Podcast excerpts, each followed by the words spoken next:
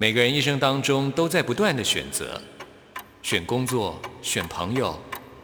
选要上楼还是下楼，选向左走还是向右走。只有音乐，你不用选择，因为你要的音乐都在这里。音乐 MIT Music in Taiwan。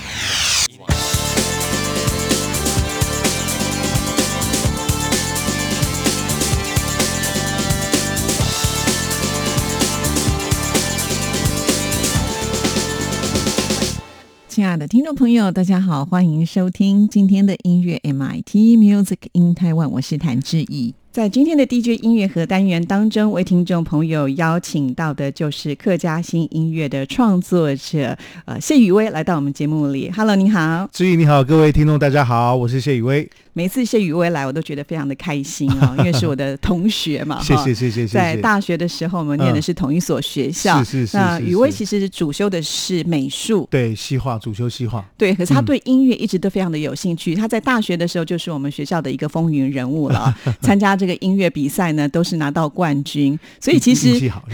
你真的是客气了，而且他常常也会出现在我们的这个戏上啊，就是因为他对音乐很有兴趣，所以他就会来旁听课程。志毅是国乐系的。对对对音乐系的，然后因为那时候组乐团，那呃，我很希望把一些东方啦、台湾跟中国东西加进我的创作里面，所以那时候常跑去跟，比方说西乐系去找红云会啦，国乐系去找那个现在的北四国的首席王明玉啦，还有像啊在台南的杜封城他们，就是后来他也变成教工的唢呐手，这样就是常跑去音乐系玩，就是美术系音乐组的。从那个时候我们就可以想象得到，我觉得余威就是一个非常认真的。人就做事情就一定要做到最好。谢谢，谢谢。就是会不断的依照充实自己。我觉得最感动的就是今天呢，其实你已经在音乐这个圈子里面也超过了，应该也有三十年的时间了，对不对？就是做音乐创作已经超过三，大概三十一二年。那呃，如果说算出道的话，我是大学城歌手嘛，然后一九九二年那时候出版合集，所以出道算二十八年，但真正开始创作也就是三十一二年的时间。真的，可是你还是不断的在充实自己。呃，像 前一段时间呢，还在北医大上课，我们就觉得你都已经有。这么强的一个实物经验了，结果你还是觉得不够，还是要到学校再去学习。嗯，就我觉得，因为真的现在是网络是一个知识爆炸的年代，然后其实呃，我觉得不只是音乐圈，各行各业所有的概念都在。呃，技术的转变有非常大的改变，那我我就想说多学习。另外一个回到校园，看到年轻人，自己心里会年轻。另外一个，比方说回北医大，它是一个艺术的大学嘛，你可以去旁听电影系的课啊，可以去去修南北管，这是我很很想要接触台湾传统音乐的部分。以前念的西画组，我跑去国画组去修那个日本美术史，然后还有中国书法史。哇，你上这么多，我以为只有音乐的部分。哦不是不是，就是狂跑到各系所去修跟美学有相关的事情。学美术，后来做音乐，然后我自己有好像有一个感觉，好像未来想把我学到的这些美感的经验呢，也许在校园跟啊年轻人分享，所以我就想说跨界，就是在不一样的美学领域呢，能够多学一些，然后可能我我。啊，对对对，其实我本来就要教书，就是说我嗯，今年的十月一号到十二月三十一号，慈济大学邀请我到那个学校当住校艺术家，他好像是那个助理副教授的缺，还不错，就是教他们艺术欣赏的课程。哇，对对对，还有教他们画一些画基础的素描了这样子的课程。是，所以我就是很佩服你哪里来的精力哈，又要创作音乐，然后呢，呃，又要呢现在去当学生，现在又有老师的身份，其实你。现在除了是歌手啦，或者是呃这个美术方面的才华之外，也主持广播节目。现在是我们的同行了，对不对？还有电视节目。其实 其实主持也也很久了，但是我我一直就比较当是是玩票性质，就是跟大家分享音乐了。我接的第一个节目是我记得在飞碟电台，那时候本来是最早当万方的助理主持人，这样就他节目有一个单半小时的单元要唱各种歌曲，帮忙弹吉他跟他一起主持。那是我第一次接主持的棒子。那后来好像在各个电 台也也也有也有担任过，但是都是玩票性质，没有像你们那么专业啊。就像像我讲话就比较口条比较不好，就是有时候性子急，你知道，讲话太快，不太适合当主持人。其实不会耶，因为我觉得，呃，尤其在你刚刚提到的节目都是音乐为主嘛，是是是所以也会督促你不断的有新的音乐创作出来。是是是其实我觉得那样子一个主持节目其实有压力的，时间上的压力，也就是是说你这个时间到了，你的音乐作品也要出来了。呃，那个时候其实制作节目对我来说也有很大的进步。比方说每每一个礼拜，它是消耗量很大，每一个礼拜的音乐节目啊，一集节目大概要消耗八到十五首歌，所以你就不断的要想一些新的东西。特别在客家的新音乐里面，它的数量并不是这么多，不是像国语歌曲。嗯，所以那时候很有趣，就是歌不够的时候，我们就会哎想一些没有版权的歌，比方说我我甚至把阿里郎啦，呃呃世界各地的民谣，比方说绿袖子，全部变成客家歌。后来连那个什么 My Darling Kiss Me Goodbye，就国际风就已经出现在客家歌谣里头是了。是是是，那哎就后来突然衍生出一块哎客家世界歌曲这样，是，所以蛮有趣的。这一段过程应该都是你现在推出音乐作品的一个养分吧？哈，我为什么铺陈这么多？是是是主要的原因就是因为我听到这张专辑实在哦太感动了。真的吗？对，这应该可以说是志毅在近年来听到一张呃，我觉得制作最精细，可以听到很多的用心在里面，是而且你不用担心说这个客语你听不懂。其实我也不懂客语，但是我在听的时候，我完全的融入到这张专辑的一个情境当中，哦，谢谢所以。非常的推崇给所有的听众朋友。专辑名称就叫做《那三年》。嗯，那三年。虽然叫那三年，可是我觉得感觉它应该不止三年。跟听众朋友来解释一下，为什么会有这样子的一个专辑名称？呃，其实那三年这个旋律在我脑海已经回旋到二十几年了。然后就是因为有一次因缘，就是说呃，刚好客家电视呢要做我的个人电视专辑，但是我不能老是唱以前的歌曲，我必须啊、写几首新创的歌，然后在呃专辑中发表，在电视专辑发表。那这个旋律在我脑海已经回旋了二十几年。那我一直知道这个旋律，就是说祝愿啊。在生命中那些点点滴滴曾经陪伴过你的亲人、朋友，甚至情人们，永远的祝福他们。因为人生有的时候，呃，不自觉的，就是无法控制的，很多朋友会就是很想念，但是就是因为也许你住的地方或者说工作上就是分隔两地了，但是永远保持对这些曾经在我们丰富我们生命中的朋友永远的祝福，大概是这样的心情写的《那三年》这首歌。所以我觉得在听这张专辑的时候，真的有一种很温暖跟温馨的感觉。哦，谢谢谢对谢，。那而且在同名专辑的这首歌曲，就那三年，你还做了两个版本。对，双子座就是有时候很麻烦，就是嗯，因为这个这首歌对我的意义其实蛮重大的，然后呃又是专辑的同名歌曲嘛，我自己编了一个版本叫做深情版，然后我这首歌创作的时候就知道它一定是一首拉丁抒情风的，我想说我不是拉丁人，编的可能不够那么拉丁啊，嗯就邀请我的好朋友 Roberto Zaya，他是来自巴拉圭一个很厉害的这个吉他，手跟编曲家，，名对，然后就请他来编这个版本。然后嗯，后来因为我那个版本好像比较长一点，也很好听啊、比较长一点，呃，电台比较适合播这个比较短版的，所以嗯，主打就是先推这个拉丁的吉他手编的版本。是。其实有机会的话，可以听听看深情版，另外一种感觉。对，尤其我觉得在深情版里面，我好喜欢就是大提琴跟这个古典吉他的对话对话。哦，是我觉得它就像是一个语言一样，就是它不再是一个编曲上的配乐或者是配角，是是是它甚至是是我觉得在这一段歌曲当中呢，也是一个主角，就像你歌词的一个延伸。是的，那段那段我自己很喜欢，所以我我很刻意的一定要把它出弄弄出那种对话的感觉。真的，是是是，这个我觉得好精彩，一定要推荐给听众朋友。其实我们在录音之前，我就跟雨薇在讨论说，我今天是觉得最困难选歌的一次，要怎么推荐给大家？我觉得他好聪明啊，他就说，那我们都不要播完，我们就呢，呃，尽量的播半首半首的听。我说好，没问题。那我们现在呢，就先来听你推荐的这个拉丁的版本《那三年》。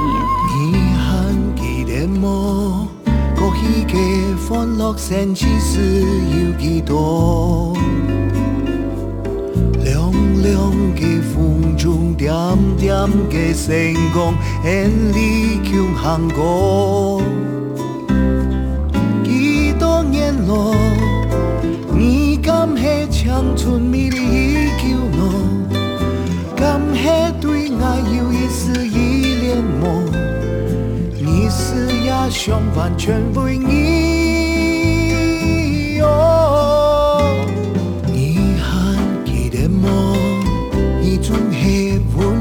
溫柔看的愛 vivi se，純真嘅目光，彎彎嘅嘴角，香香跳那麼。幾多年咯，无法度将感情表贴露，爱无法度不记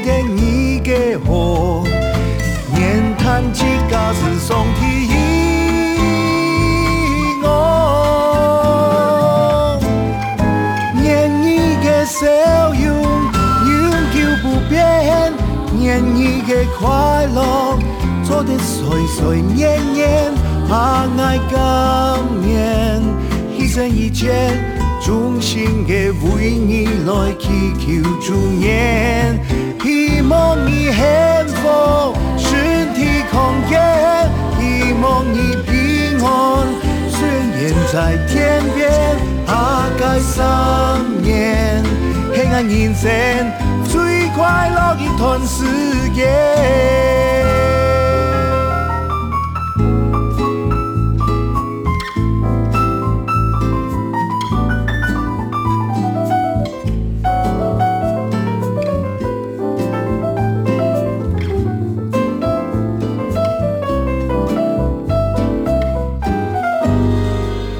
你很記得我，你總係溫柔看的愛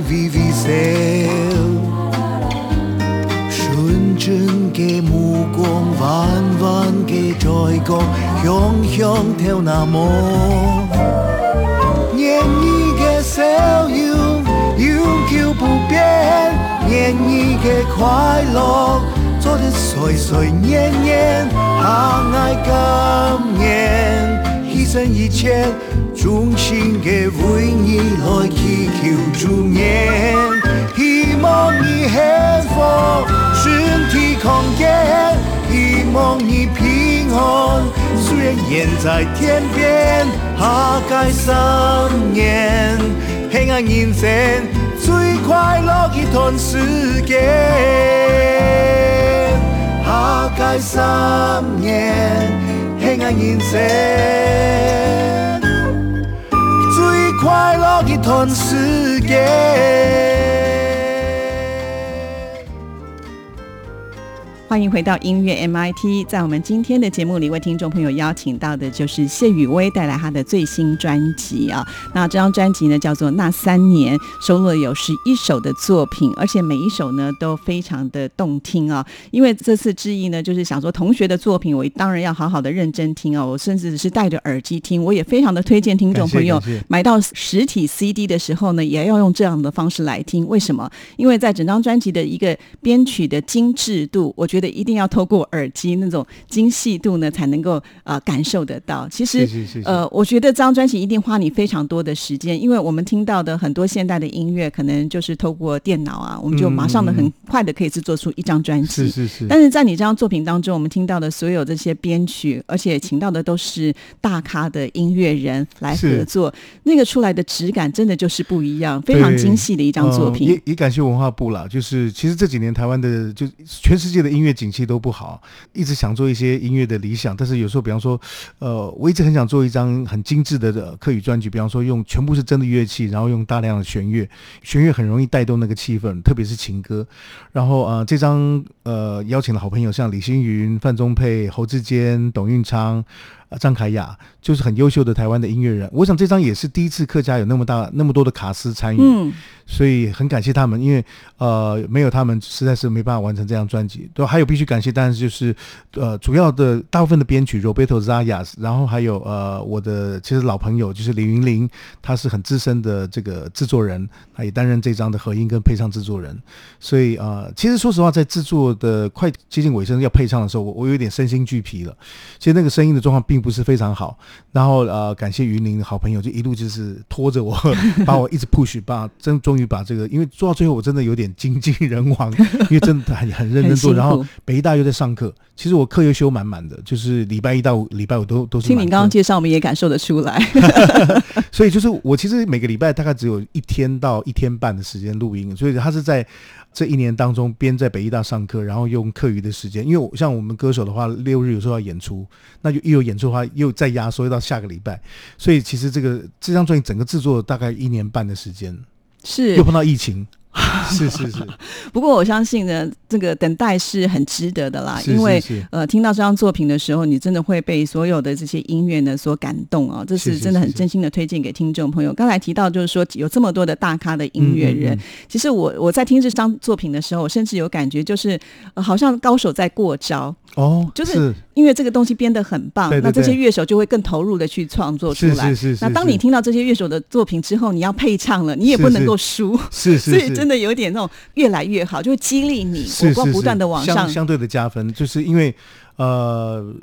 就感真的感谢里面都是最顶尖台湾的音乐人。那比方说呃，一开始基础的编曲丢给他们之后，他们听了这个原来的编曲，就再往上加分，让它更好。那比方贝斯手听到了，哇，他又在加分，真的一直加一直加，这样真的真的非常感谢的这些乐手。我想说，未来有机会还要常常跟他们合作，因为这次呃，除了跟老朋友合作之外，也尝试跟几个更年轻的呃很优秀的乐手，像这次碰到张维志，他是年轻一辈非常优秀的贝斯手。因为一般台湾东方人的贝斯手比较难有 grooving，嗯那他是非常有节奏感的贝斯手，他东西只要一弹之后，整首歌就就跳跃了起来，就是真的非常厉害。对，我想是不是因为你的这个人缘也很好，所以才有办法呢？就是募集这么多的大咖同聚在一起来，呃呃，激荡这张作品。所以我想，我想我应该待人以诚，应该人还不错，而且我在业界都从来不少人家钱，这样子就是信用都还不错。是是是，我觉得除了信用之外，还有一个重点就是，因为你做的音乐要棒。哦，谢谢谢谢。我想这些大咖的音乐家也都是很有个性的，是是如果是没有达到他们的标准的话，他们也很难就会激荡出更好的音乐的创作的那个能量是出来。是是是是，所以我也比较好奇的就是像 Roberto 啊，嗯他是不是台湾人嘛？对对对然后他现在要跟一个客家音乐结合在一起，是是你们是是怎么样沟通的呢？其实我认识 Roberto 很早，因为呃，其实我以前一直有在学印度的一些冥想，呃、那跟瑜伽，但后来没有好好练，看我身材就知道不是练瑜伽。那我有一个共同的一个出家朋友，他是巴拉圭人，所以二十多年前就认识他。那我一九九七年曾经筹办呃援助外蒙古孤儿的活动，那那时候就是这个出家人呢，呃，就是介绍我认识的 Roberto，然后他也非常有爱心，就是也是召集了最优秀的音乐人一起来参与这次的这个慈善音乐会，所以那时候就认识 Roberto。后来我做节目，呃，在客家电视大概也担任。音乐节目制作人跟这个主持人大概有十二年的时间，所以我就时常找 Roberto 来啊、改编曲子在节目里面演出，所以其实这个默契应该有累积了好多年。嗯有很多曲子是最早我们其实在节目中已经有一些雏形在了。那他对客家音乐可是也累累积了有一些想法，跟台湾民谣，所以我觉得其实是因为长期的合作，然后他对我也有想法，然后啊、他对台湾呃对客家也有一些概念，然后但是又加上外国人不一样的概念，所以就做出了就不一样的音乐。像《月夜愁》这首歌就是邓宇贤的作品，那他其实来台湾了三十年，他这首歌他已经很熟悉了。那他用拉丁的方式重新柔柔和了《月夜愁》的感觉，这样子。是这首是一首很浪漫的情歌嘛，是哈。是是，那我觉得雨薇在诠释这首歌曲的时候，听到以前不一样的雨薇的那种甜度，哦，其实这那首歌我压力很大，其实是专辑最后完成的一首歌，因为《月夜愁》大家太熟了。是是。然后你要超越啊、或者是做出不一样的感觉，我的确有很大的压力。他是到最后一刻录，再不录专辑已经会 delay，已经会预期了这样子，那就是最后一刻一直修改，一直修改，因为。最早的那呃那个《月夜愁》是在讲台北的中山北路，那在二零二零年的时空下，我希望能够拉到还是台北，但是拉到这个时候的闹区啊、东区，也许是晚上十点，一个孤独的男生看到对对情侣，心底有点酸酸的那种感觉。是是，那这首曲子呢，就是在歌词的部分也是要把它修改成，就是可以用这客语的方式来诠，释嘛，就就是因为要改成现在，就是那个这首歌的呃，因为修辞的关系，修到最后，然后录音也是最后录完的一首歌。呃，不过我觉得听起来真的是会有另外一种味道。我觉得在整张专辑当中，你从来没有想象过，就是拉丁音乐可以跟客家音乐的结合。我想这也是就是双子座的一个个性吧，好，就是喜欢求新求变。像从谢宇威推出的第一张专辑到现在，我们就会嗯发现不断的会有创新，你甚至连儿歌也挑战，是是你甚至呢也会把这个唐诗改编成爵士音乐。呃 我相信接下来的专辑应该会有更多的变化。其实下一张已经可以先预告了，因为其实下一张因为呃明年会出，因为刚好这两张专辑很感谢文化部都有拿到文化部的补助。那呃下一张是一张客语的摇滚专辑，因为我协议里面一直有那个 rock 的成分。其实，在专辑最后，我放了一首就是抒情摇滚的歌曲，叫做《溜飘人生梦》，它有点像是专辑后面的一个彩蛋跟专辑的结语，嗯也预告了下一张是一张摇滚专辑。哇哦，真的，嗯你看，就是很多的用心就在这张专辑当中呢埋在里面了。透过访问，我们才会知道的哦、好，那我们现在呢，就来先听这首《月夜愁》。月光娃娃，愈添亲，台北水里风难留，松松对对，理想见到你谈银河烟分别。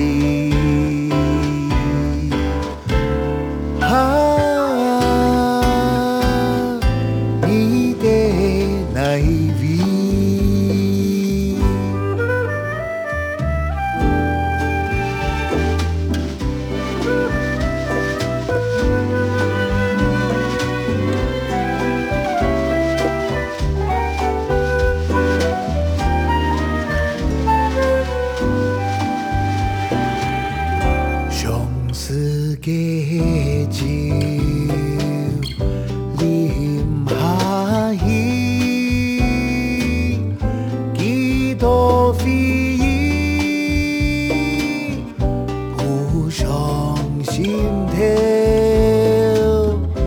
木质淋漓。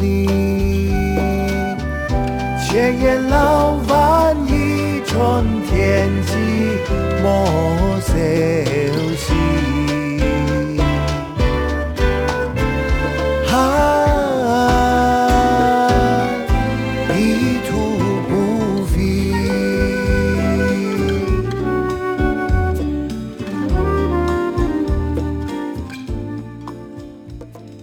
这里是中央广播电台台湾之音，听众朋友现在收听的节目是音乐 MIT。在今天的 DJ 音乐课单元当中，为听众朋友邀请到的就是客家新音乐创作者谢雨薇，来到我们节目里带来他的最新专辑《那三年》。刚才呢，我们听到的都是比较偏向有这个拉丁风味的。嗯那事实上，这张专辑我觉得不止是，啊，真的就是音乐性可以说是非常的丰富哈。谢谢。呃，当然还有一首歌曲是我在听的时候觉得它是最有张力的一首歌，也应该是专辑当中的比较伤心的一首歌曲。哦可是呢，听了以后你会觉得，呃，这又是不一样的谢雨薇了。嗯，其实呃，《晚妹》这首歌，我其实在放要放这张专辑的时候，我有一点点犹豫了，因为嗯嗯，它真的是一个非常悲伤的歌，不知道别人会不会听到，哇，怎么会那么悲伤？但后来呃，有几个很资深的音乐评啊，跟音乐人，他们都很喜欢这首歌，所以呃，后来我就放心把它放到专辑里面了。那这首歌《晚妹》，它的确是一个哭喊的声音。其实它最早的呃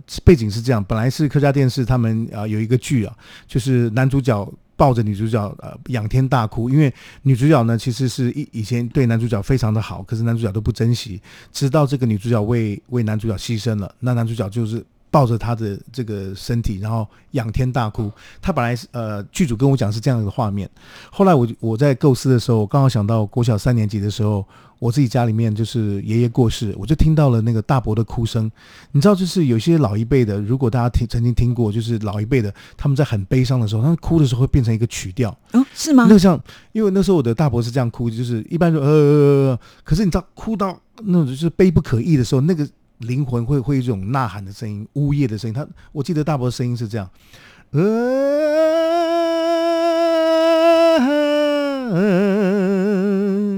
呃，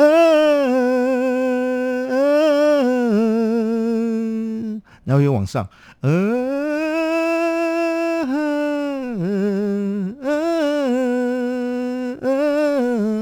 就是你知道，其其实应该如果年长一点的人，可能曾经听过老一辈的，是他们是会有固定的曲调这样子吗？还是说呃就是只有你大伯自己呃，他是没有没有，其实？其实台湾后来我我我我跟原住民的聊天，他们其实呃在很悲伤的时候，他们自然有一些吟唱的调会出现。哦，我认为那个就是来自 soul，就是灵魂的悲鸣。哦，对，就是我记得小时候就是听到呃家中有有一些悲伤的事情，老人家极度哀伤的时候，就会哭出这种有有旋律的哭声。所以我觉得呃晚妹会会这么震撼，它它是真的是来自灵魂的声音，我就把听到大伯的哭声，把它转化成旋律，再做一些修改。因为在这首歌曲当中，它的歌词并不多，没有是满满的情绪，是是是，就是透过你那个呃那种是这种吟唱的一种方式，我觉得它是一种很有力量的哀伤。可是你并不是听到说它是多么的强烈要去表现，是是是所以这就是在一种演唱技巧上的呈现吧。我我其实，在混音的时候，我也想过，它是在一个比较紧闭的空间，它有点辽阔，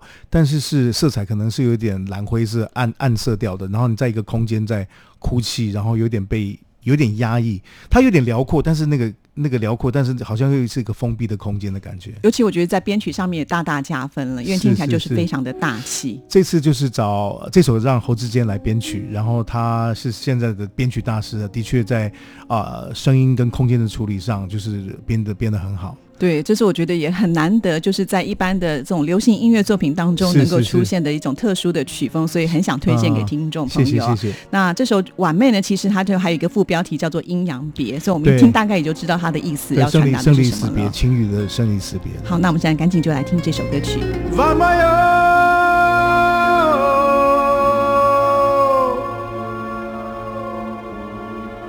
你用盼的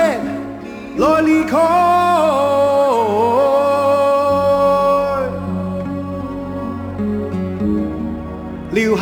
下爱之間，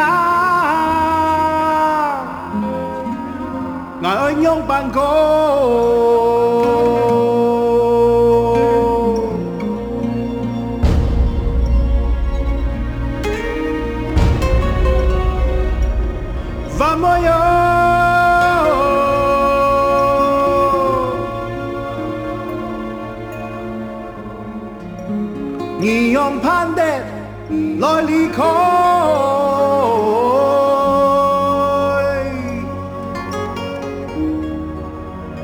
你轉起來，我用個剎那，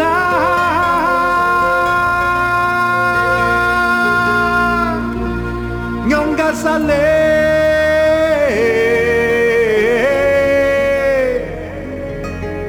愛用個剎那。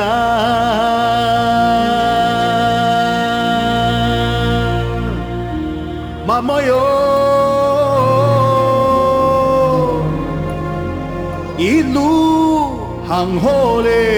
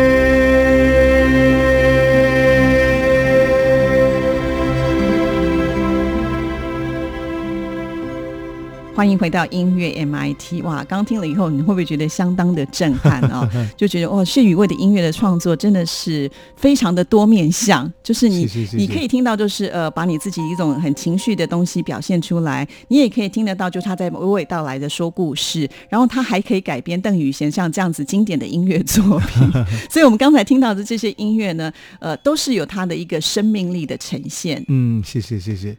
整张的概念应该算是自己五十岁的生命感受的回顾吧。我觉得，呃，如果你过了三十或三十五岁之后，你对人生的历练呃多了一点以后，我觉得常觉得人生的味道怎么怎么讲，像那个呃我们台语讲的甘生滴，或者像杨桃汁，杨桃汁它有有苦有咸有涩有酸，就是人生的那个回甘起来就是五味杂陈哦。又像弘一大师讲的那个悲心交集，哇，对你对生命，你看到这，比方看到这么多的新生儿，当你年纪渐长的时候，每看到每个新生命，就是哇，恨不得去捏一下的那种感觉。然后你又看到的世界这么多无奈跟悲伤。跟不幸，所以对人生的感受应该算是一种悲心交集的感受。嗯，的确，我觉得毕竟呢，就是在这样子的一个工作岗位上有这么长的一段时间，其实感触非常的深啦。尤其刚才余伟提到他的这个人生的面向也是很多的，他对于这个艺术跟美的东西也是不断的在追寻，甚至我觉得你应该是会想要把不管是在视觉上的啦，或者是听觉上的，都要结合在一起来做一个特殊的呈现。其实，嗯，这张完成之后，下张会。做摇滚专辑，然后呃，本来是学美术的嘛，嗯，所以嗯，接下来我可能会，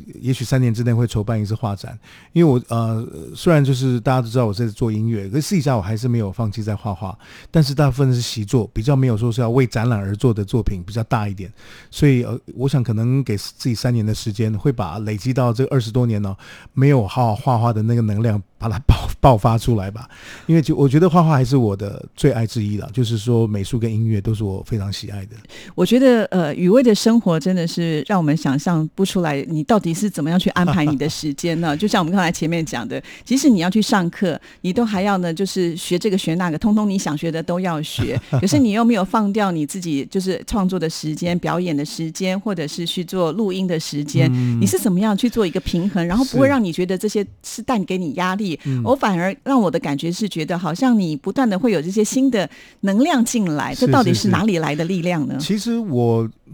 自己这样讲，我真的不敢当。其实我觉得我是比平常人更不懂生活的人啊。就是说，呃，我觉得应该庆幸，因为自己的兴趣就是美术跟音乐是自己的职业，又是呃喜好的东西，所以。有时候工作跟兴趣啊，有时候不太清分得清楚。比方说，我休闲的时候可能也在听各种的各样的音乐，然后工作也是在做。然后呃，我觉得其实有一个跟大家分享，就是说。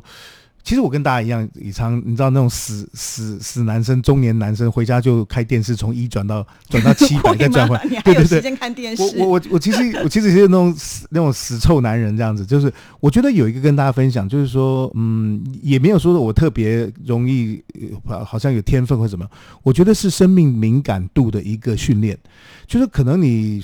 有时候眼睛看到一篇新闻，或者你就眼睛飘到了一个一个事件，或者就是走在路上看到一个情景，你就会有感而发。那那个呃敏感度会就让你心里面多了很多的感受。那你对生命的敏感度多了以后，呃，对你的创作有帮助。呃，甚至不是做创作的人呢，就是说，我想每一个人如果开启他对周遭事物的敏感度，就是我们生活里面都。太习惯于一些惯用的习惯动作或行为，比方说你每天走一样的路回家，你每天呃吃饭就是吃那家的饭，或者一定要吃自助餐，哎，你为为什么何妨走远一点去吃那家牛肉面？所以我觉得那敏感度其实是可以训练的。那当你的敏感度变成呃呃变宽广之后，其实你的生活就是不一样。你所有看到的东西有有有点像是无入而不自得。比方说你看到了一个树。然后看到阳光从树上晒下来，你就感觉到一种无限的喜悦。其实，嗯，古印度有一句话语叫做“嗯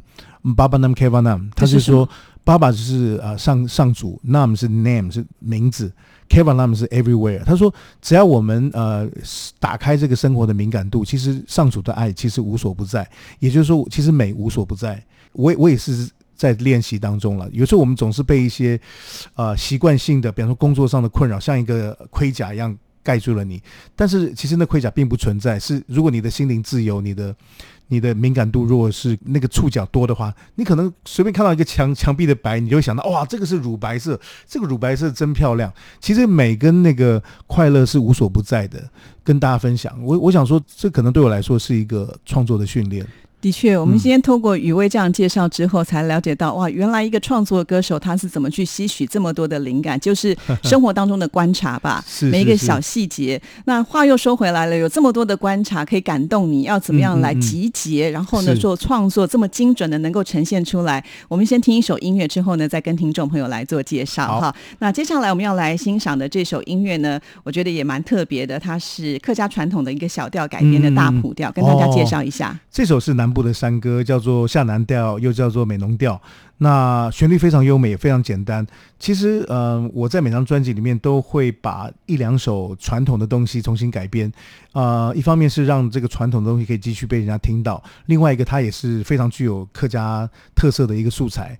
那呃，我一听到这首歌的时候，我直觉就想到要用呃一把古典吉他，像塞格维亚那样古典吉他的方式来啊跟他伴奏，然后有一个大提琴跟他对话。所以其实我很早这个雏形就出现了。那只是在最后录音的时候，发现音频上在间奏的地方还有尾奏的地方，我想让这首歌呢，除了有这种古典有点巴洛克的味道之外，再加一点点灵性跟宗教性跟神性，所以我就啊叠上了这个呃 organ。呃，教堂管风琴的这种音色，那加一点点铁琴，让它多了一点更神圣庄严，神圣庄严，让你的灵性好像又往上飘了一点点。是，那也很多朋友喜欢这首歌。其实这首歌本来在放在专辑的第八首或第九首，要作为一个刹车，就作为一个休息，说代表这个专辑呢要准备要结束了这样子。那哎，可是没想到它这种很静谧、很简单的感觉，大家很喜欢。是是，我们也来推荐给所有的听众朋友。谢谢谢谢。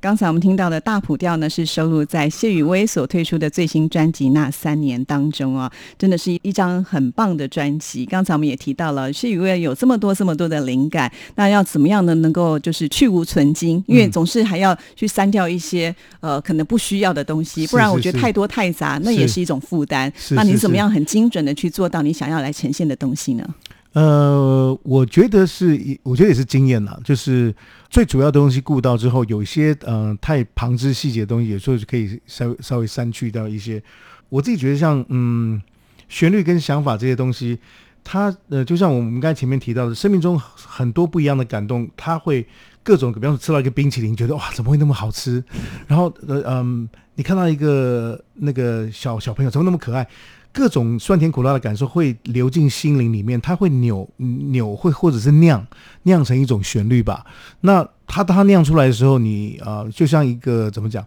一个材质很好的面团，你要怎么去编曲，你要怎么去混音它，弄到什么色彩，这就是你自己的审美的经验了。这样子，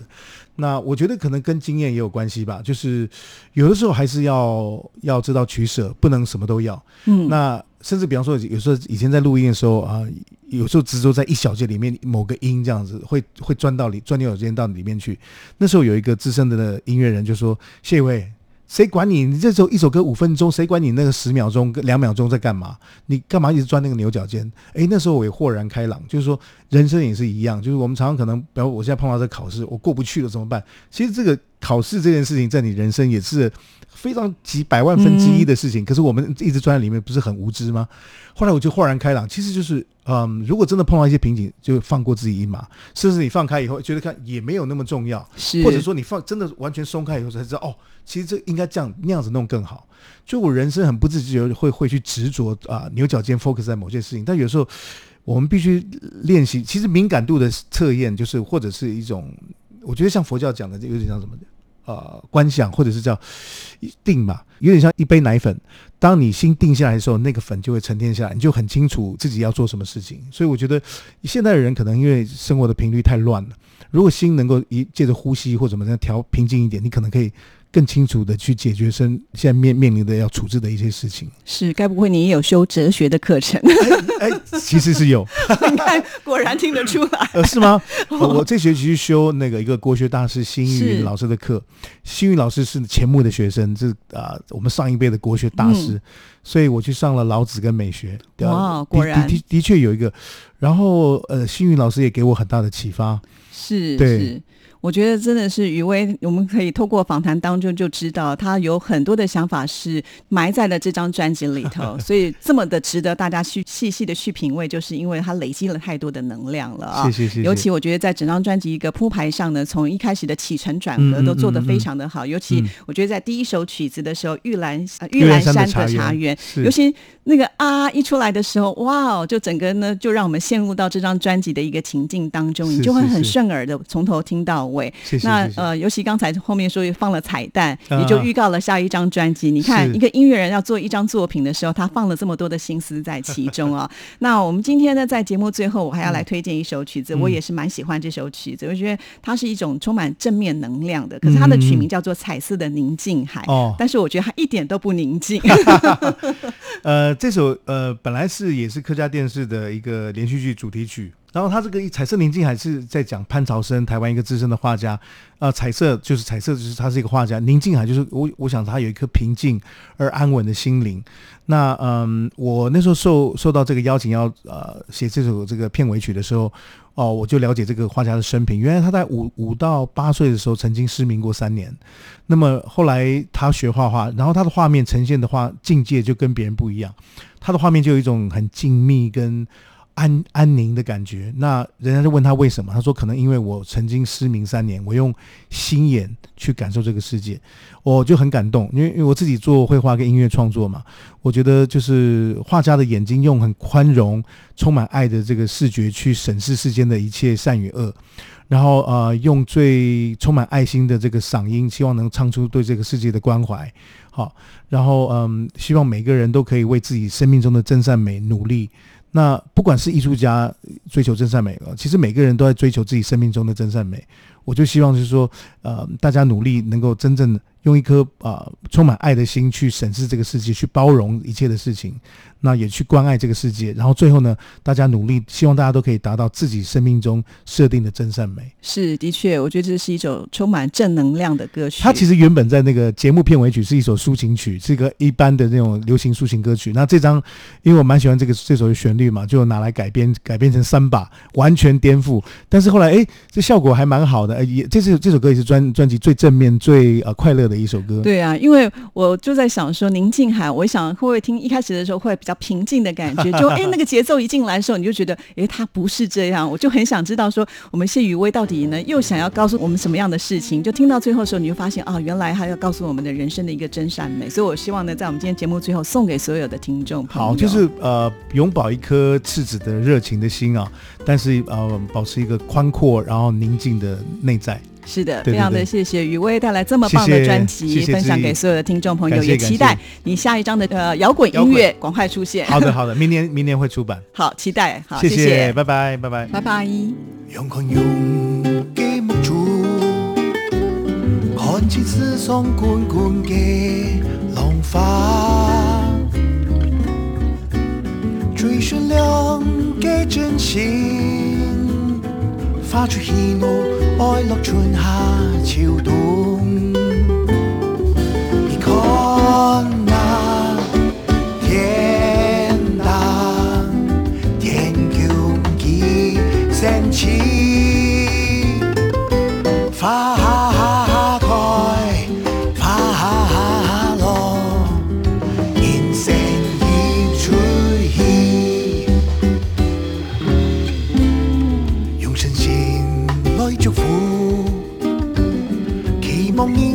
快乐线慢转。